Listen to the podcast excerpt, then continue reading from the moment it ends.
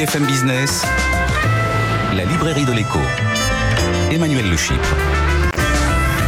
Bienvenue dans la librairie de l'écho, l'émission de BFM Business qui vous offre chaque semaine le meilleur de la littérature économique. Une émission exceptionnelle. Aujourd'hui, notre émission de fête, notre émission de Noël. Et comme tout le monde, qu'est-ce qu'on fait à Noël? Eh ben, on se retrouve en famille, entre amis, on discute, on se dispute, on passe du bon temps et c'est exactement ce qu'on va faire aujourd'hui. Vous n'oubliez pas évidemment notre compte Twitter, notre page Facebook. Allez, on démarre tout de suite. Allez, les cadeaux, c'est maintenant. BFM Business, la librairie de l'écho, le bilan de l'année. Et donc, euh, parmi nous, pour cette librairie de l'écho de Noël, tous les fidèles contributeurs de l'émission, évidemment, Christian Chavagneux, éditorialiste et critique à Alternatives économiques, Jean-Marc Daniel, professeur émérite à l'ESCP, le critique de la Société d'économie euh, euh, politique, où il y a encore plus de mal des livres que sur ce plateau, c'est pour vous dire. Julien Damon, Julien Damon, enseignant à Sciences Po et à HEC. Et puis aujourd'hui, notre bibliothécaire, Lorraine Goumeau, euh, qui est journaliste à la rédaction de BFM Business, bien évidemment. Alors, on va commencer, les amis, avec quand même, puisqu'il faut bien faire un petit point en fin d'année, le livre que vous avez considéré comme étant le livre de l'année, le livre qui vous a marqué. Jean-Marc Daniel, ce ne sera pas une surprise. Votre livre de l'année, c'est le Stéphanie Kelton. Comme quoi je peux dire du bien d'un livre, et en particulier de façon surprenante, puisque Stéphanie Kelton est... Le mythe du déficit, hein, aux éditions voilà, Absolument, et la porte-parole d'un courant d'économistes que, a priori, euh, je... Vous pouvez pas voir en peinture, Exactement, je déteste ah fondamentalement, c'est d'ailleurs les keynésiens, et plus particulièrement les post-keynésiens. Et donc je salue un livre qui est à la fois intelligent, clair, et qui aborde le problème de l'économie sur une base euh, scientifique. En fait, elle s'appuie sur des résultats économiques, en disant, en fait, il y a deux erreurs qui ont été commises, c'est de considérer que le déficit était un problème, et la deuxième, c'est de se référer à l'or, alors que l'or a disparu. Les vrais enjeux de l'économie, c'est l'inflation et le chômage, et à partir de ce moment-là, abandonnons toute référence à un danger quelconque lié au déficit budgétaire. C'est clair, je ne suis pas toujours d'accord avec ce qu'elle raconte, mais au moins ça le mérite d'être précis et intelligent. D'accord. Christian Chavagneux, vous, le livre que vous avez choisi comme livre de l'année, c'est La relocalisation du monde. Cyril Coutan, euh, j'ai bien aimé ce livre. CNRS Édition. CNRS Édition, j'ai bien aimé ce livre parce qu'on parle beaucoup de démondialisation, mais là on a un vrai livre sérieux qui nous dit des choses qu'on connaît déjà. Bon, euh, on sait que les prix, euh, les salaires augmentent beaucoup en Chine dans les pays émergents et donc ça va peut-être pousser une démondialisation, mais l'auteur va beaucoup plus loin avec des exemples, enfin des analyses générales et des exemples très concrets d'entreprises. Il nous dit, regardez par exemple, la numérisation, on a l'impression que c'est partout. Non, ça arrive tout doucement simplement dans l'industrie, ça va permettre de concaténer le cycle vente, production, livraison, et donc de faire du local. Les énergies renouvelables, c'est du local. L'imprimante 3D, ça permet d'avoir euh, des euh, pièces qui sont beaucoup moins euh, découpées que ce qu'on a aujourd'hui. Ça va réduire le commerce international. Vraiment un livre d'analyse avec beaucoup d'exemples sur la démondialisation en marche. L'avenir, c'est le made in local, nous dit l'auteur. Et ce qui est très intéressant, c'est que c'est vraiment les courants de fond et pas seulement l'écume qu'on entend, la volonté politique de relocaliser, etc. Là, il montre qu'il y a vraiment des tendances très lourdes qui à la relocalisation. Super. Lorraine, Lorraine Goumeau. Alors vous, vous avez choisi le livre de Anna Wiener, L'étrange vallée. L'étrange vallée, c'est la Silicon Valley, évidemment. C'est la Silicon Valley. Mais oui, alors c'est un livre qui va vous faire comprendre le monde dans lequel évolue peut-être votre fils, votre fille, votre neveu, votre, votre soeur, votre frère, bref, les gens qui autour de vous travaillent dans la tech, dans la tech au sens des GAFA. C'est une immersion dans la Silicon Valley. Ce sont les mémoires d'une New-Yorkaise de 30 ans qui quitte le monde poussiéreux et très très mal payé de l'édition new-yorkaise pour aller trouver un job dans la Silicon Valley. Et ce livre, eh bien, c'est une description euh, avec ses yeux de novice de la tech, de femmes dans un monde d'hommes, de non-ingénieurs dans un monde d'ingénieurs et de... De Nana de la côte Est au milieu de l'état d'esprit de la côte ouest. Exactement. Deux personnes, elles, un peu sociales, un peu, vous voyez, un peu, un peu maladroites, etc., qui se retrouvent dans un monde de profils autistes, euh, très concentrés, de monde de scientifiques et de gens un petit peu solitaires. C'est glaçant, ça décrit cet univers de la technologie, le derrière de la fabrication des applications qu'on utilise toutes. Toutes ces applications sont fabriquées par le même profil de jeunes gens, des jeunes américains qui sont tous des data scientists, des ingénieurs, des développeurs, des start-upers. Il faut le lire en anglais si vous pouvez, parce que la traduction française reste très honorable, mais vous savez, ce vocabulaire, c'est quand même le vocabulaire de l'anglais. On le sait sur BFM Business, parce qu'on parle beaucoup en franglais, quand on parle de tech. Vous l'avez briefé sur euh, vous qui détestez les traductions aussi là. euh, Ah non, non, non, je constate que finalement, je ne suis bien, pas hein. le seul dans ce camp-là. Ouais, mais, mais Julien Damon, il est aussi dans ce camp-là. Alors Julien, vous, le livre de l'année, c'est un livre dont on a débattu euh, ici, qui a obtenu le prix du livre d'économie de l'année d'ailleurs. C'est le livre de Jérôme Fourquet et Jean-Laurent Casselli, La France sous nos yeux, aux éditions du Seuil. Absolument, donc c'est un livre qui ne traite pas d'économie, qui n'est pas rédigé par des économistes Et et, qui a eu le prix prix du euh, livre du livre euh, d'économie.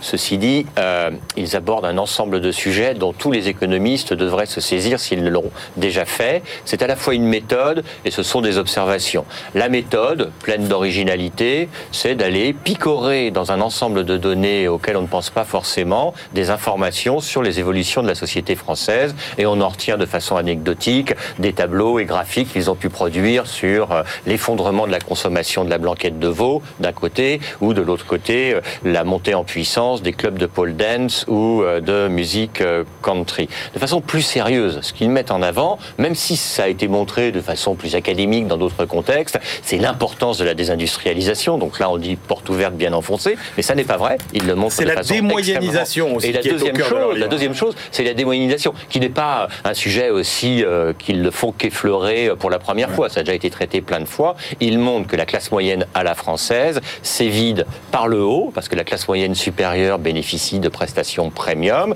et par le bas, parce que la classe moyenne euh, inférieure eh ben, est confrontée à des désirs auxquels elle ne peut plus euh, accéder et euh, passe par le low cost. Moi, ce que j'ai retenu de cet ouvrage, c'est que ça met quand même une gifle à la science sociale académique, parce que ça fait un ouvrage très pétillant et très riche pour comprendre le monde dans lequel nous nous trouvons. Ça m'a mis une gifle aussi. Absolument. Parce Jean-Marc, qu'il n'a pas eu le mais oui, Jean-Marc, mais oui, on avait mais oui. évoqué dans une précédente émission le fait que j'étais dans absolument. la shortlist des candidats. Vous étiez en finale, Jean-Marc. J'étais en finale. Et voilà. d'ailleurs, ce qui est drôle, c'est que pour le prix du livre d'économie de l'année, vous étiez d'ailleurs le seul économiste en finale. Absolument, Avec un, oui, oui. un livre d'économie. Mais j'ai retenu Bah la oui. leçon, il faut expertiser la blanquette de veau, alors que je regardais Mais la oui, balance des paiements mais oui. courants. Mais, Mais voilà, on voilà, peut mettre tout le monde d'accord autour d'une blanquette de veau, seront d'accord, Voilà. mes deux alors, auteurs. alors hein. que la balance des paiements courants, c'est plus, euh, c'est plus, compliqué. Moi, honnêtement, allez, moi, j'ai vite fait pour boucler le tour de table. Moi, franchement, le bouquin qui m'a emballé cette année, c'est le, le Thomas Piketty. J'allais bah dire, alors. eh oui, j'allais dire le petit Thomas Piketty parce que euh, penser. cette brève histoire euh, de l'égalité, ça fait, ça fait moins de 3, ça fait 300 pages. C'est pas comme les grosses sommes. Et alors, moi, j'ai trouvé que ce, cette virtuosité à mélanger toutes les sens sociales, euh, à faire euh, à la fois de l'économie, de parler de patrimoine, de finances, de sociologie, d'égalité entre les sexes, les races, etc. Et de montrer que la grande histoire de l'humanité, c'est une histoire de convergence et de réduction des inégalités. Après, il y a toutes les solutions à la Piketty Ah, traditionnelle, aussi, euh, la fiscalité, d'accord, etc., etc. Mais vraiment, c'est une analyse que j'ai trouvée euh, brillantissime. Tout le monde doit lire euh, La brève histoire de l'égalité au seuil de Thomas Piketty. Allez, Mais juste selon le principe, il faut connaître pour combattre. Absolument. Il faut Absolument. le lire. Non, non, mais après, les, après les conclusions, C'est pour ça que Jean-Marc a été de gauche dans sa vie. non, non, non, non, non. Jean-Marc n'a pas été de gauche dans sa vie. Si, si. Il est de gauche maintenant. Absolument. Après ne l'avoir jamais été dans, dans sa jeunesse. Non, non, c'est ça la grande différence. L'enthousiasme pour Stéphanie Kelton est une révélation, c'est mon chemin de Damas. Mais, mais sur, le, sur- sur le Piketty, il y a Ouais. ces recommandations, ces propositions que l'on peut discuter et combattre. Sur les constats, je suis absolument d'accord avec ce qui vient d'être dit. C'est génial. Génial. D'ailleurs, ça rime. Moi, je pense que Piketty est un génie. et puis il utilise, euh, il mobilise euh, ça toute la base de données statistiques. Formidable. Il y avait c'est un c'est un énorme travail de synthèse et c'est vraiment formidable. Allez, c'est l'heure des cadeaux maintenant. Alors on a choisi, vous savez, puisque dans toutes les familles vous avez des profils types. Alors on a décidé, voilà, par profil type, de vous faire des cadeaux. Alors on commence par les anciens, c'est logique. papier, Ah, vous avez tous un grand-père qui aime l'histoire. Christian, qu'est-ce que vous lui offrez à votre grand-père qui Ah, aime l'histoire Moi, le, le- le- le livre de, sur Charles Tillon, le chef des FTP, trahi par les siens. Ce qui est intéressant, c'est que, euh, d'abord, on a oublié qui est Charles Tillon. On a des ministres communistes de De Gaulle. Il a quand même nationalisé Air France. C'est lui qui a lancé les travaux pour Orly. Donc, il a eu un rôle économique assez important. Surtout, c'est écrit par son petit-fils qui a, pu utiliser 40 ans d'archives personnelles sur le député ancien maire d'Aubervilliers. C'est vraiment une somme très intéressante. On comprend les débats économiques de l'immédiate après-guerre. Et vous savez quoi? Pour vous faire plaisir, je vous ai amené, Ah. je l'ai sorti de ma bibliothèque, le Charles Oui. Tillon, le grand bouquin qu'il a écrit. Euh, Charles Tillon, ancien commandant chef des francs-tireurs et partisans français, les FTP. C'est aux éditions euh, Julliard. Voilà, c'est sorti ça dans les années, euh, je sais pas, j'ai- récupéré ça de, mon père et je l'ai. C'est 1971, je crois. C'est euh, voilà, j'étais ravi voilà de vous le montrer. C'est un livre qui appartient à l'histoire et en ce moment. Vu qu'on parle beaucoup de toute cette période, c'est bon de relire euh, et de venir puiser aux meilleures sources.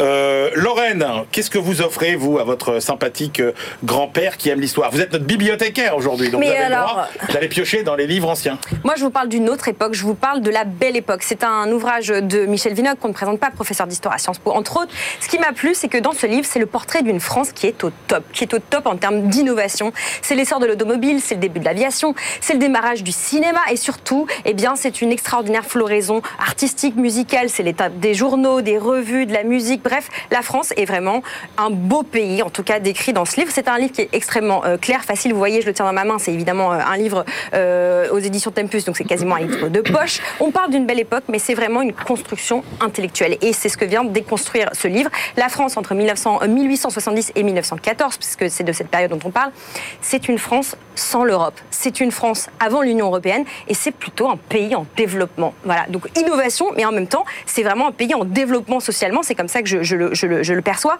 Dureté de la condition ouvrière et paysanne, condition de la femme. Il faut lire le chapitre sur les femmes, hein, l'inégalité structurelle au travail, les mises au pilori social des femmes qui ont avorté, qui sont divorcées, la situation vaguement correcte de celles qui sont émancipées parce que veuves. On apprend plein de choses et surtout pourquoi il faut le relire? Parce que ça permet de, met- de mettre un petit peu de, de, de re- de prendre un peu de recul par rapport à la période actuelle. On adore faire référence à l'histoire parfois, voilà, se replonger dans une période, euh, un âge d'or complètement mythique puisque la France est au bord du précipice que va être la, de, la Grande Guerre. Et pourtant quelques petites choses positives. On parle aussi du franc germinal. Tout le monde fait référence au franc germinal sans, pas vraiment, sans vraiment le maîtriser. Ça fait du bien de relire un peu d'histoire. Formidable. Alors, euh, on a tous une grand-mère qui nous dit que c'était mieux avant. Voilà. Et alors, euh, on va lui offrir le cadeau de Julien Damon. J'aimerais bien voir la tête de la grand-mère quand elle va ouvrir son paquet. Julien Damon, vous avez choisi euh, le livre d'Arnaud Gouman, Toilette, un monde fabuleux, aux éditions La Pérouse. Qu'est-ce que c'est que ce livre, Julien Eh ben, c'est un chef-d'œuvre.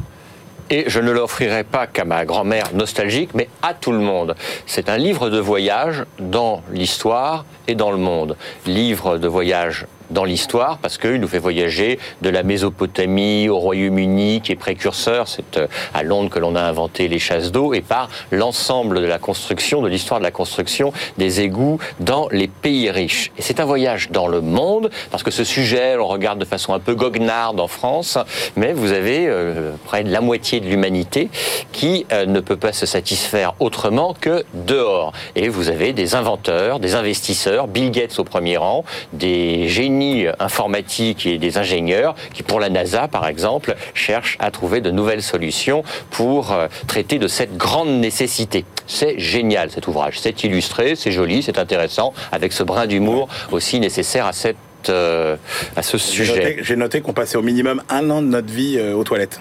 Un minimum, je sais pas, je sais pas, mais un minimum, oui, dit- vous pouvez voir, ce qui est dit dans le livre. Ah, c'est dit dans le livre. 40 000 litres d'urine aussi par, Alors- euh, par vie. Il y a plein, plein de chiffres comme ça, comme ça, on- on- qui peuvent être recyclés. Enfin, il y a plein de choses à faire. Alors, euh, vous avez sans doute euh, que vous parlerez pendant euh, ces euh, repas de famille, de séries télé évidemment et de Netflix.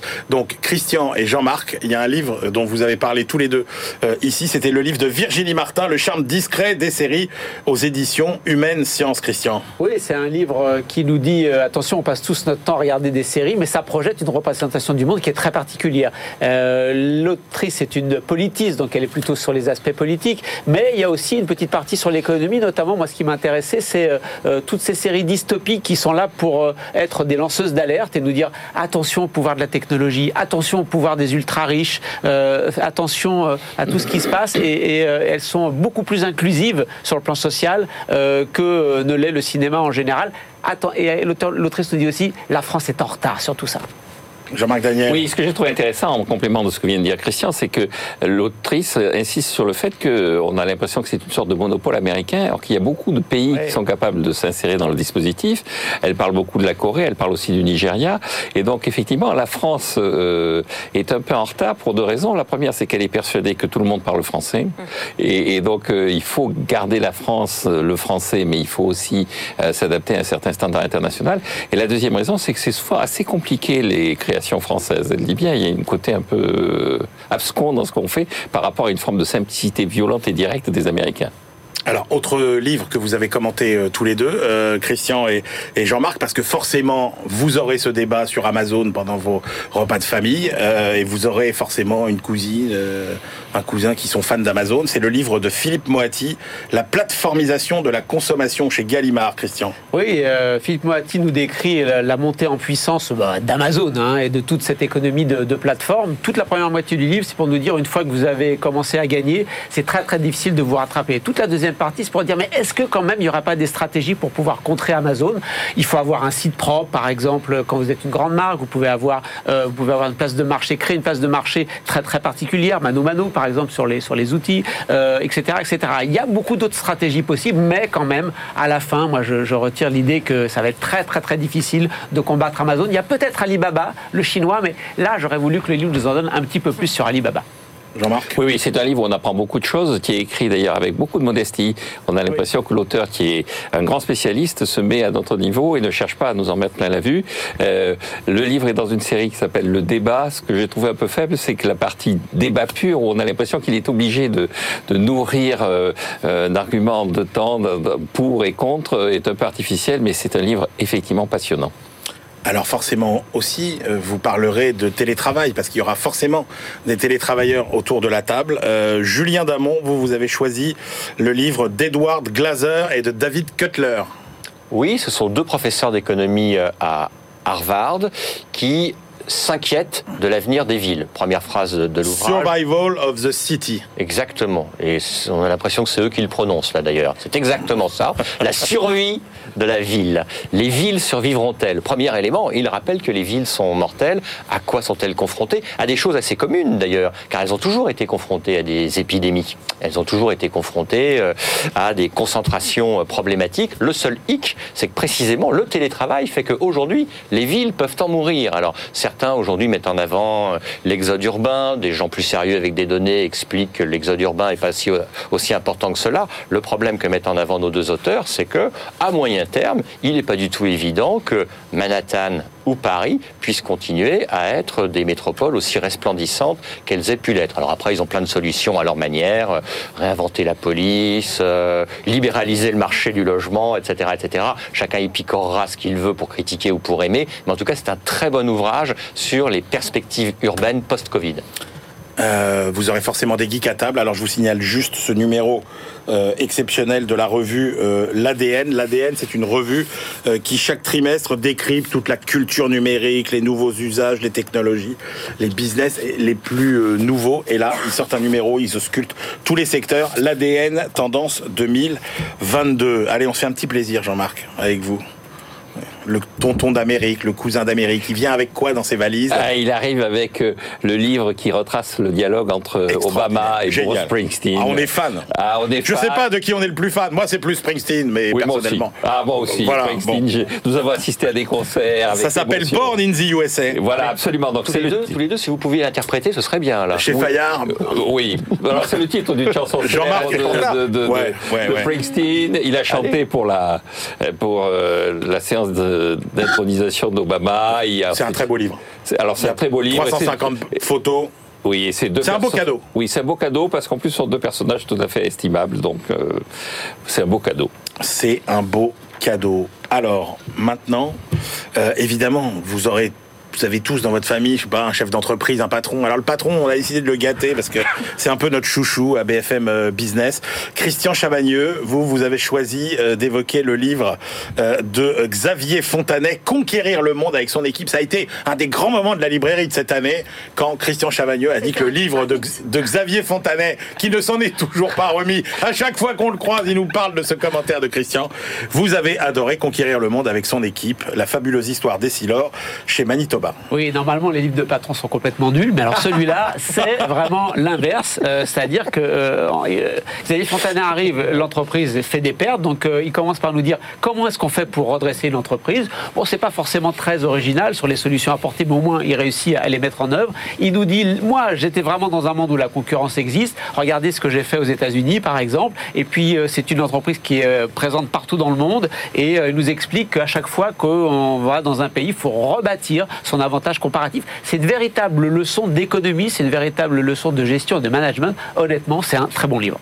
Formidable. Alors Julien Damon, euh, vous, euh, notre tonton patron, vous lui offrez euh, le livre de Florian Mathion et Hervé Ponceau, Le Management selon Jésus, aux éditions du Cerf. Après Jésus-Christ Superstar, Jésus-Christ Manager. Bon, c'est un ouvrage sérieux et sympathique par deux auteurs assez singuliers. L'un est un diplômé d'HEC devenu dominicain, l'autre est un consultant en management, et qui font un entretien fictif avec le Christ pour voir la manière dont il s'est débrouillé pour gérer ses disciples, pour gérer Judas, pour monter une petite entreprise qui finalement, personne ne le contestera, est devenue une multinationale assez euh, impressionnante. Donc c'est plein de petites leçons sur la bienveillance, plein de petites leçons opérationnelles et spirituelles, et je pense que pour un, un ton patron, il sera content de regarder ça euh, autour de la dinde de Noël. Et puis alors vous aurez forcément une tata syndicaliste. Alors Jean-Marc Daniel, vous avez choisi de lui faire un petit, euh, un petit, un petit, un petit coup de, de poil à gratter. Voilà, avec votre dictionnaire amoureux de l'entreprise et des entrepreneurs. Absolument, oui, c'est dans la série que dirige Plomb, donc les dictionnaires amoureux. L'originalité, c'est que ce n'est pas un seul auteur. En général, c'est un seul auteur qui rédige ses dictionnaires amoureux. Là, c'est une multitude de contributeurs et euh, chaque point d'entrée, chaque entrée a son intérêt. Ça va de personnages. Henri Lachman défend l'apprentissage. Jean-Michel Villemotte explique pourquoi euh, être architecte, c'est être entrepreneur. Et puis il y a une formule dans le livre, c'est euh, derrière chaque réussite managériale, il y a un acte de courage. Et si la tata syndicaliste pouvait s'en persuader, ce serait excellent. Allez, et puis forcément, forcément, vous parlerez foot, parce que forcément, il y aura des fans de foot. Lorraine Goumeau, vous, vous avez choisi pour ce fan de foot le livre de Pierre Rondeau aux éditions euh, de l'Aube et de la Fondation Jean Jaurès. Fin de partie pour le foot. Bah, ce fan ou cette fan, en tout cas, Pierre Rondeau, qui est économiste, décrit le modèle économique du football qui est complètement branlant et c'est carrément inquiétant. Totalement déstructuré, dérégulé, euh, libéralisé, ce sport court droit à sa perte et ça vous concerne parce que c'est la perte du football, c'est la perte de ses investisseurs et puis celle des amateurs du foot, du public, de vous peut-être. Pourquoi ça vous concerne? Parce que euh, Pierre Rondeau décrit la disparition des clubs de foot locaux qu'il décrit comme des piliers euh, de la vie sociale et économique dans les territoires. C'est très intéressant. Ces clubs de foot, ce sont autant de PME dont on parle tous les jours à BFM Business et les dirigeants de ces PME eh bien, sont démunis. Zoom aussi évidemment sur les fans qui sont lésés par les droits de télé pour lesquels il faut être quasiment multimillionnaire pour pouvoir tous les payer. En pleine crise sanitaire, en pleine crise des droits de télé, voilà, Rondo eh bien, nous appelle à engager le changement, enfin nous non, mais en tout cas ceux qui le peuvent, à faire évoluer le football pour le rendre plus inclusif, positif, durable, sous peine bien, de le voir mourir. C'est carrément la mort du foot hein, qui est un des scénarios de ce livre. Et la banque maintenant, parce que vous aurez aussi à table sans doute euh, un membre de la famille, euh, une tante, une cousine qui travaille dans une banque. Et là, euh, un peu poil à gratter, comme Jean-Marc avec la tata syndicaliste, Christian Chavagneux, il a un bouquin pour notre banquière. Ouais, Yves Genier, qui est un journaliste suisse, qui est un de nos confrères, et qui a écrit un livre, non pas sur Crédit Suisse, puisque les dirigeants ont levé le E pour faire Crédit Suisse, pour faire plus anglo-saxon. Ah ouais. Signe de la dérive complète de cette banque qui est née au milieu du 19e siècle et dont l'auteur nous raconte toute l'histoire, il nous montre que pratiquement depuis le début, elle est complètement coincée dans tous les scandales possibles et inimaginables. Pourquoi Vous retrouvez exactement les leçons que vous retrouvez dans tous les livres qui portent sur les grands déboires des grandes banques. Un contrôle des risques en interne complètement euh, à côté de la plaque, non pas de manière accidentelle, mais de manière intentionnelle. C'est ce que montre le livre. C'est très court, euh, c'est rapide, ça nous donne une dimension historique, analytique, politique, économique, financière. C'est génial. Et puis nous avons tous un fonctionnaire dans notre famille tous. Et Jean-Marc Daniel, vous avez choisi, euh, effectivement, parce que moi, je pense que c'est un des grands thèmes. Christian Chavagneux, il va dire que c'est mon obsession, euh, l'État et l'administration et la simplification de l'administration. Oui, c'est ça, voilà. voilà, voilà, vous savez, j'avais senti qu'il allait le dire, Bon, vous avez choisi euh, Gaspard Koenig, simplifions-nous la vie. Absolument. Tranquille. Ah, oui, oui, oui. Donc, Gaspard Koenig a cet été réalisé un périple en essayant de suivre ce qu'avait fait Montaigne en son temps. Et ce qu'il a marqué au travers de ce périple, c'est le nombre d'ennuis, le nombre d'exigences qu'avait l'administration vis-à-vis de la population, avec comme conséquence des gens qui savent pas très bien ce qu'ils doivent faire, des gens qui sont perturbés, des gens qui sont perdus. Et donc, euh, il dit, la première chose à faire, c'est véritablement d'abattre ce, non pas de millefeuille administratif, mais de millefeuille juridique, avec une question quand même qu'il pose. Alors, il est pour un projet qu'il dit un projet Portalis, en référence au président ou magistrat qui euh, rédigeait le code civil. Donc il faut refaire le droit en se disant oui, mais euh, le droit incompréhensible, c'est aussi une marque de fabrique franco-française. C'est aussi euh, euh, quelque chose qui fait partie de notre ADN, comme on dirait maintenant. Et donc, donc, dire un petit mot sur ce sujet de la simplification auquel j'ai beaucoup réfléchi pour arriver à un adage très simple qui est, écoutez tous, simplifier, c'est compliqué. Réfléchissez. Et ben justement, et ben vous savez quoi? Moi, je termine euh, justement. Alors avec mon obsession, Euh, cher Christian Chavagneux, moi je suis convaincu que le grand débat. Euh, des prochaines années, ce sera comment inventer une administration et un service public du 21e siècle. Et là, Christian va tomber de sa chaise puisque je porte euh, à votre euh, au débat ce livre que j'ai trouvé formidable de Anissé Lepors euh, et de Gérard Asqueri. Anissé Lepors, ministre communiste sous François Mitterrand. Gérard Asqueri, syndicaliste. C'est un bouquin qui s'appelle La fonction publique du 21e siècle. Alors contribution de gauche bien évidemment, mais très intéressante dans ce qui pour moi est un débat majeur. Comment inventer tous ensemble l'administration moderne de la France au 21e siècle. C'est la fin de cette première partie de la librairie de l'écho. On se retrouve euh, euh, tout de suite. Alors là, ça, va être le moment de se disputer, vous allez voir. BFM Business, la librairie de l'écho. Emmanuel Le. On se retrouve pour la deuxième partie de cette librairie de l'écho spéciale fête, spéciale Noël. Et euh, nous sommes ravis euh, d'accueillir Benahouda Delaïm qui nous a rejoint. Bonjour Benahouda. Bonjour. avec nous, euh, sinon Christian Chavagneux, Julien Damon, Jean-Marc Daniel. Si vous avez la télé, j'espère que vous avez remarqué ma magnifique cravate qu'un fidèle de l'émission euh, m'a généreusement offert. Une cravate avec que des livres sur la cravate. Voilà, c'est la cravate spéciale librairie euh, de l'écho. Alors vous savez, à toutes les soirées de Noël, il y a toujours un thème sur lequel on finit par se disputer. Et le thème sur lequel on va beaucoup se disputer cette année, alors ok, il y a le Covid, la crise sanitaire, mais ça on laisse de côté, il y a ce débat avec euh, les écologistes, en gros le débat entre croissance euh, décroissance pardon punitive et sobriété heureuse. Est-ce que tout ça est bien compatible? Et là, on a eu deux camps, hein, vraiment dans les livres qui sont parus euh, cette année. Alors, je cite dans le camp Jean-Marc Daniel, le camp des anti euh, des anti écolos presque primaires, j'ai envie de dire. Carrément, n'hésitez pas. N'hésitez pas. Carrément. Il y a eu le bouquin de Fergan euh, Aziari, Les écologistes contre la modernité, aux éditions de la Cité. Le bouquin de Pascal Perry, Le péril vert à l'archipel. Le Nicolas Meunier, L'arnaque de la voiture propre euh, chez euh, Hugo.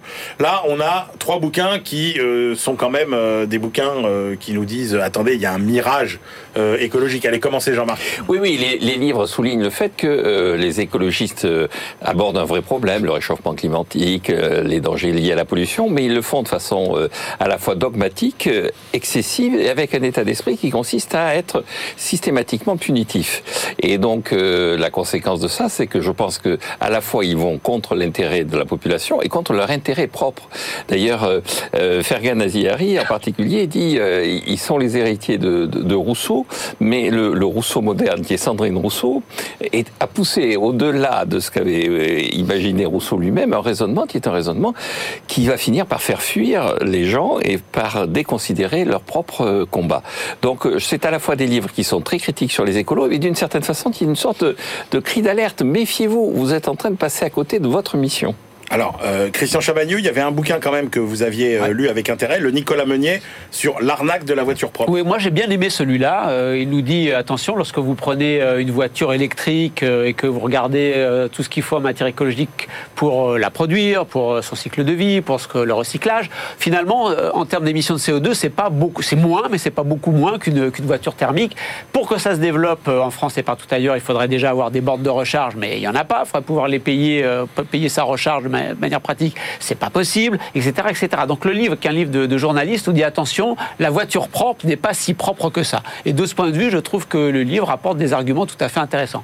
Par contre, alors je n'ai pas lu le, Péril vert de, de Pascal Perry. Par contre, le, bouquin de Fergan Aziari, c'est vraiment n'importe quoi. Euh, c'est du débat entre vous, messieurs, qui euh, pensez que les écologistes sont tous des radicaux extrémistes. Mais euh, quand vous euh, êtes dans la mouvance un peu écologique, que vous suivez ce qu'elle fait, on est très très loin de ce qui est décrit là. Donc, mettez qui Ce dans votre mouvance euh, écologique Parce que Ouais, Sandrine ouais. Rousseau et son choc de productivité négative, tout ça, vous considérez que c'est pas. Vous prenez, vous prenez Janine Cadot, des citations, vous hein. prenez Alain Grandjean, vous prenez tous les gens qui réfléchissent un peu, euh, vous prenez Gaël Giraud, vous prenez tous les gens qui réfléchissent un petit peu euh, sur ce que pourrait être une économie plus verte et comment on pourrait y arriver. Il n'y a rien du tout de ce qu'on trouve dans, Oui, mais dans- alors, dans Christian, ce livre, regardez. qui est vraiment plongé dans les excès de forme, dans les excès de fond. Ça a beau être plein de citations avec, euh, avec des auteurs de l'Antiquité, etc.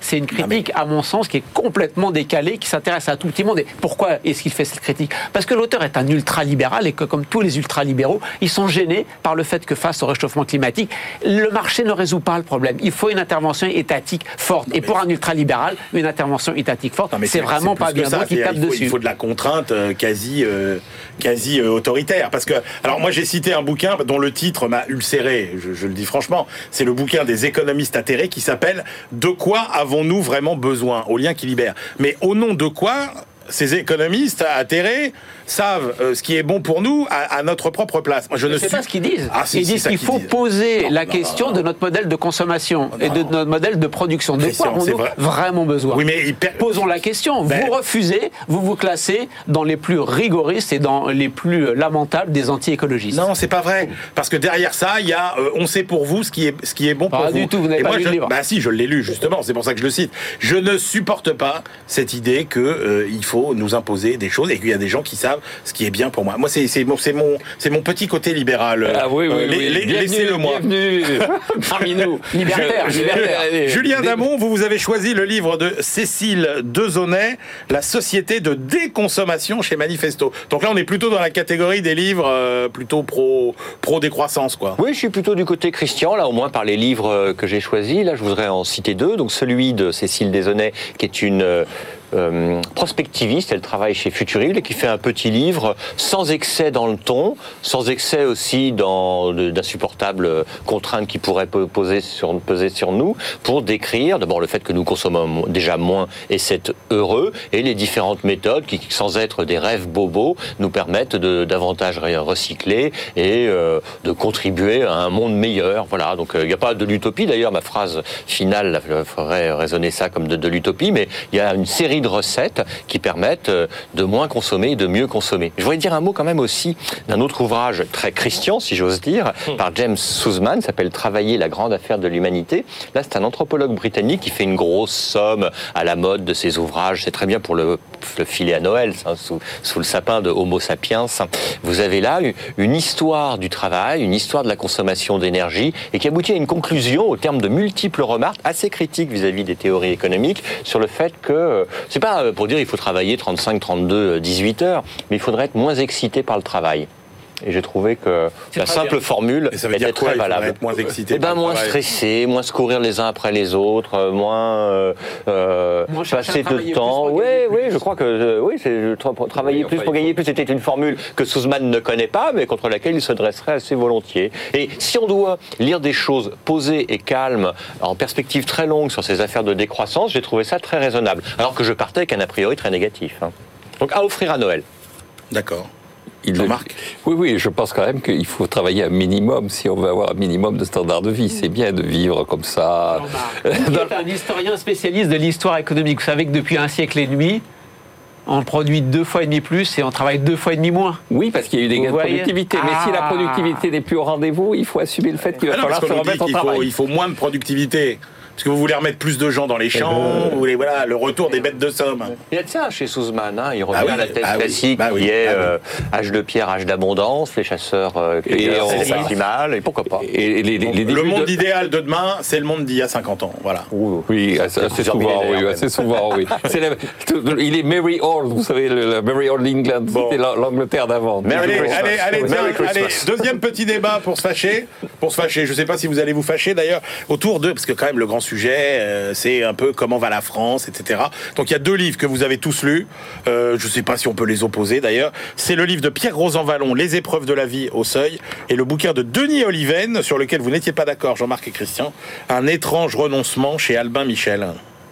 Oui, sur le Denis Oliven, on rejoint un peu les propos qu'on a tenus sur l'écologie et ce que, ce que met en avant Denis Oliven dans cet étrange renoncement, c'est le refus de plus en plus militant du progrès et le refus de la croissance. Et il dit, on est arrivé à une situation où maintenant la croissance potentielle, la croissance euh, moyenne prévisible est aux alentours de ce qu'elle était en 1810-1820.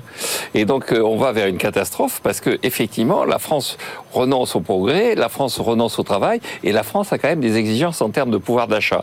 Donc tout ça ne peut pas tenir durablement. Le Pierre Rosanvallon, Christian Beaucoup plus intéressant que les bêtises de Denis Oliven parce que ça essaye de bien comprendre où en est la, la, la, société française avec une approche assez difficile sur le plan conceptuel.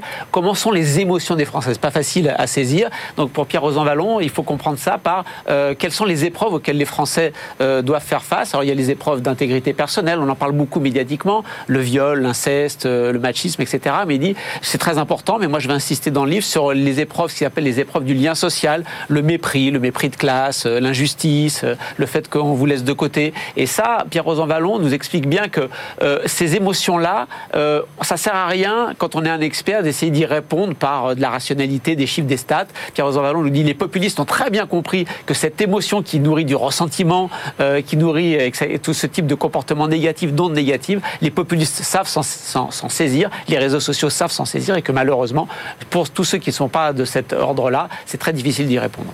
Oui, d'ailleurs, c'est un livre avec un excellent diagnostic, mais aucune solution. Si. Il dit qu'il faut une démocratie de long terme. Oui, c'est ça, oui. Voilà, il, ce serait mieux d'avoir un observateur du mal-être euh, qu'un observateur du bien-être. Oui, oui, absolument. C'est quand même assez court. Julien Damon voulait rajouter quelque chose sur oui, sur, sur euh, je pense qu'il faut glisser sous le sapin de tout le monde un ouvrage qu'il a publié il y a exactement 40 ans, qui est un de ses ouvrages les plus célèbres et qui s'appelle La crise de l'État-providence, qui a été publié en novembre 1981 et que j'ai refeuilleté avant de venir ici. Et c'est quand même assez fulgurant sur euh, la crise philosophique, la crise financière et la crise d'efficacité du système. On a l'impression, alors modulo pas mal de petites choses, que ça aurait pu être écrit euh, aujourd'hui. Mais je glisserai aussi sous le sapin une autre chose sur ce débat de la situation de la France. Tous les ans, il faudrait glisser sous le sapin de tout le monde le petit opuscule de l'INSEE qui s'appelle France Portrait Social. Ah Parce que pour se bagarrer, il faut quand même être d'accord sur les données. Et là, on a la compilation des données d'actualité. Entièrement d'accord. Et c'est pas cher. Et c'est gratuit sur Internet. L'ancien administrateur de l'INSEE que je suis ne peut que conforter cette opinion. Sans droit d'auteur. Eh ben, voilà, et eh ben écoutez, on va quitter l'INSEE, puis on va aller euh, prendre euh, le vent du grand large avec notre globe trotteur, Benaouda Abdelhaim, alors qu'il nous a fait sa sélection du monde entier de euh, petits cadeaux. On commence, euh, Benaouda, vous avez choisi L'aristocratie du talent par Adrian Wooldridge aux éditions Alan Lane. Alors, je pense que le Noël prochain, si Dieu nous de vie, euh, je ne renoncerai à, citer des auteurs anglo-américains parce qu'ils sont omniprésents déjà dans le débat. Euh, on le voit d'ailleurs ici. Et, mais euh, malheureusement ou heureusement, peu importe, ce sont eux qui fixent, euh, pour ainsi dire, l'agenda médiatico eh oui. intellectuel. intellectuel. Et eh oui. là, c'est vraiment un de ces, de ces livres qui fixe l'agenda médiatico-intellectuel. C'est l'aristocratie du, du, du, talent, c'est comment la méritocratie a, a, façonné le monde moderne. c'est un éditorialiste du, du magazine The Economist donc euh, les arbitres des élégances par excellence, euh, qui, qui il, conçoit en fait une histoire de l'idée du mérite qui, au fil euh, du temps, a forgé une forme de nouvelle aristocratie euh, qui et qui suscite en soi la révolte actuelle euh, à son encontre. C'est un travail très remarqué, très commenté, vous imaginez, euh, dans, les médias, encore une fois, anglo-américains. il y a une mise en perspective très intéressante de, statistiques qui revient à, confronter la théorie de la méritocratie euh, à ce qui relève des privilèges de classe euh, dissimulés en fait. Et, euh, mais alors il y a aussi dans ce livre le, fait que le discrédit de cette notion occulte de la méritocratie a été le sésame malgré tout de la prospérité de, de, des économies émergentes, dont, dont Singapour par exemple. Votre deuxième choix, Benahouda, 10% de démocratie en moins. Alors, d'une certaine manière, et encore une fois, dans ce débat médiatico-intellectuel euh, anglo-américain, c'est le pendant à ce livre. Alors, 10% de démocratie en moins, c'est euh, le sous-titre, c'est pourquoi vous devriez faire un peu plus confiance aux élites et un peu moins aux masses? C'est un livre d'un professeur d'économie qui s'appelle Garrett Jones, aux éditions de l'Université de Stanford. Et on a ici en quelque sorte un plaidoyer pour cette aristocratie moderne. Garrett Jones, qui est un macroéconomiste, a, longtemps travaillé au Sénat américain. Et il, décrit comment les sénateurs, plus l'échéance électorale se rapproche, plus ils votent de façon irrationnelle, c'est-à-dire ah ils collent aux, aux desiderata de, de présumé de l'électorat. Ah et de ce point de vue-là, euh, il explique, c'est vraiment un travail d'observation très fin, et il compare aussi avec euh, euh, l'indépendance toute relative, mais quand même existante, du processus de décision des banquiers centraux, qui, eux, ne sont pas censés passer tout le temps au travers de, des équilibres politiques qui altèrent la prise de décision, et il plaide pour, en quelque sorte, moins de démocratie pour plus d'efficacité. Votre troisième choix, Benahouda, le monde à vendre. Alors c'est Javier Blas, Javier Blas qui, qui est euh, un un journaliste de, Bloomberg qui est un excellent euh, spécialiste des matières premières, des matières de premières de terrain, pas théoriques. Et euh, il, euh, il, fait ici le récit d'un super cycle de certaines matières premières produits de base qui a, fait la fortune des intermédiaires au-delà de toutes leurs espérances. les auteurs, donc il, coécrit ça avec un collègue qui s'appelle Jacques Fachy.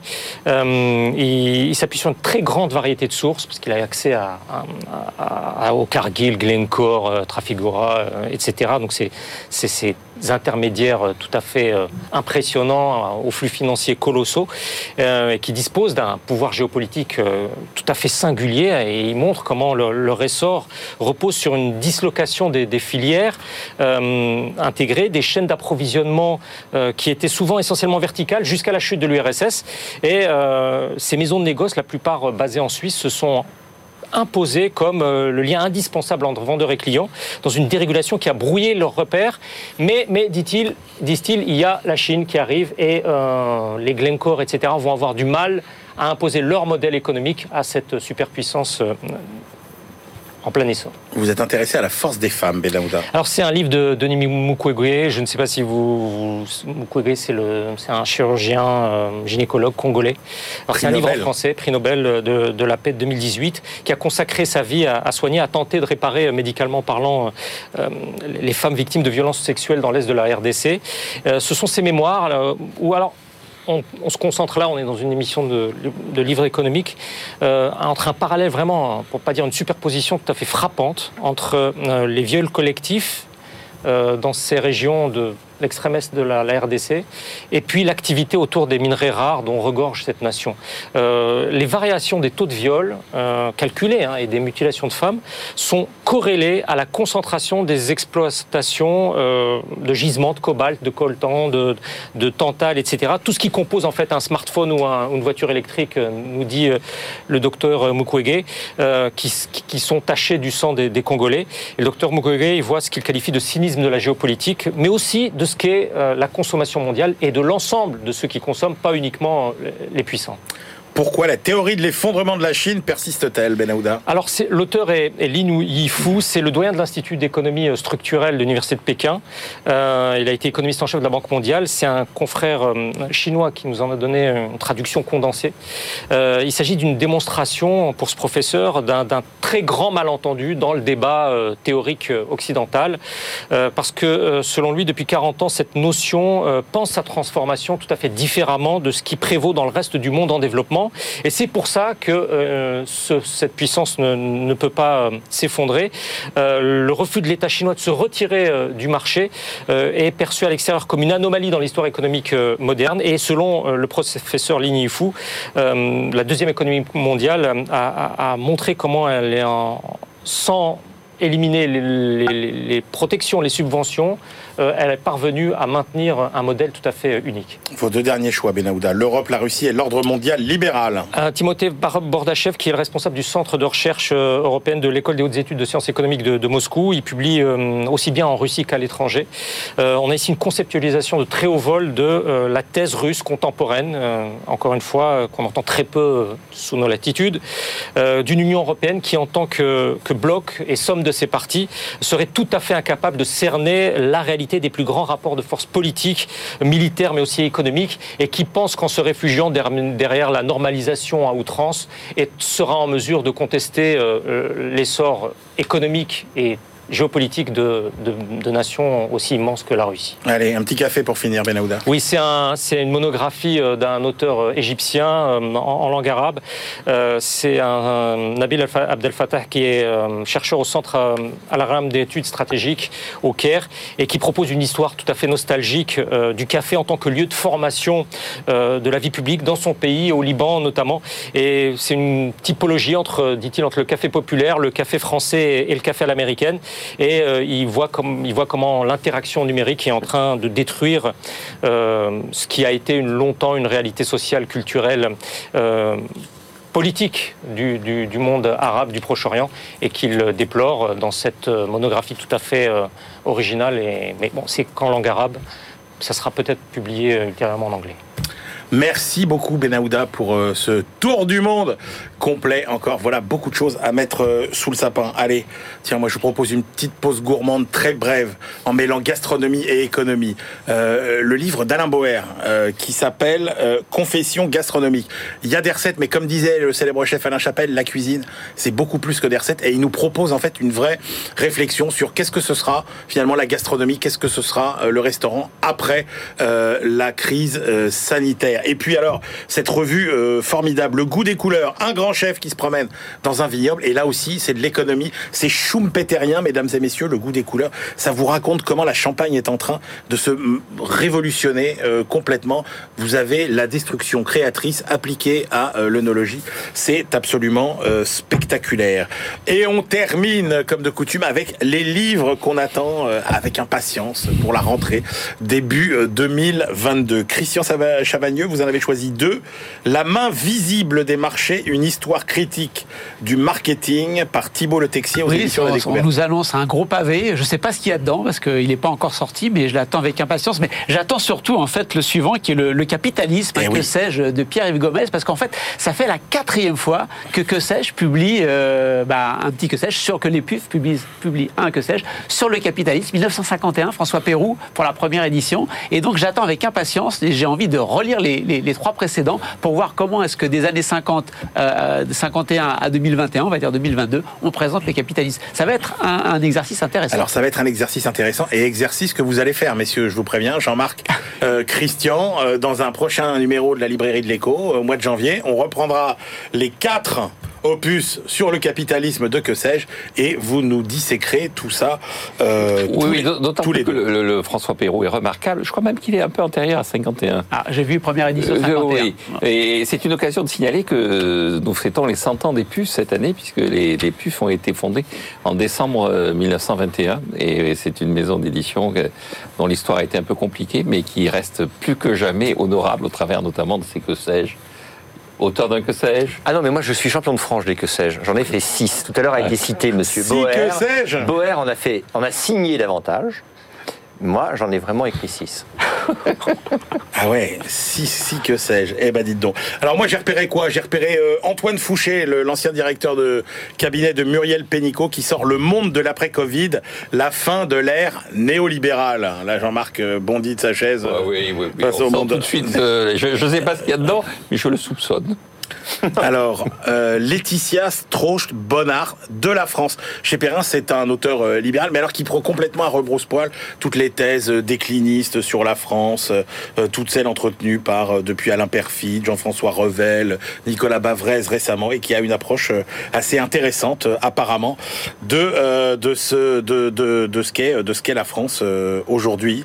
Juste une remarque, c'est plus qu'une libérale. Elle se définit comme conservateur, et elle définit bien, il y a une différence, dit-elle, entre ce qu'est un, un, Tory et un Whig, pour reprendre les, classifications de la classe politique anglaise du XVIIIe siècle, et c'est un des esprits les plus affûtés de, de cette mouvance. Julien Damon, vous aviez deux livres euh, à nous, sur lesquels vous, allez nous mettre euh, finalement euh, envie de, de les lire. Michel Tribala, Immigration, idéologie et souci de la vérité, et puis le livre de Martin Hirsch, Référendum.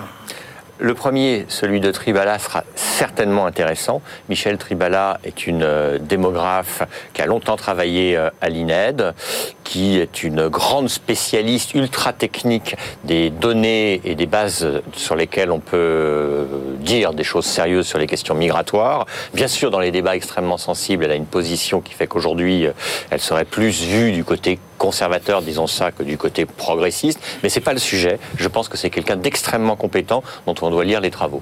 Et le deuxième ouvrage donc, que j'ai repéré, c'est Martin Hirsch, qu'on ne présente plus, donc qui est aujourd'hui directeur général de la PHP et qui fait un ouvrage titré Référendum et qui va porter sur un ensemble de propositions, non pas pour la campagne présidentielle, mais pour euh, le quinquennat qui s'ouvre, avec la volonté de mettre en place un système référendaire plus ouvert en France, en, France sur les sujets qui nous concernent tous. Moi, je vous cite, euh, les économistes français font feu de, tout bois euh, en cette rentrée 2022. Il y aura le, livre de Thomas Philippon, Les gagnants de la concurrence, aux éditions du Seuil, absolument. Vous avez un mot, Christian sur Non, j'attends aussi avec impatience. Le grand retour de la Terre dans les patrimoines par euh, Étienne Vasmer et Alain Tranois aux éditions euh, Odile Jacob.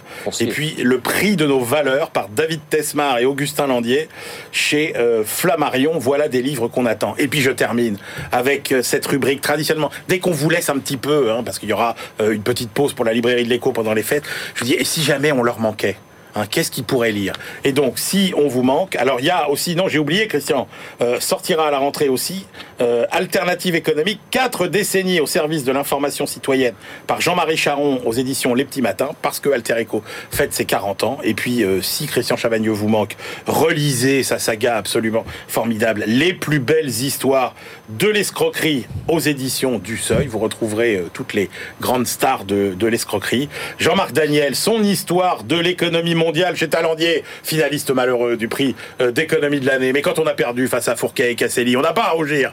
Jean-Marc Daniel et puis Julien Damon. La question SDF. Voilà, c'est au PUF donc. Euh, donc vous êtes un des auteurs euh, euh, phares qui est vraiment votre spécialité. Vous êtes l'expert mondial des SDF, Julien Damon. Voilà, et ben sur ce, on vous souhaite de très belles fêtes de fin d'année. On espère que vous avez plein d'idées cadeaux. Et puis on vous dit maintenant à la rentrée et pendant les vacances, évidemment, pendant les fêtes. Bonne lecture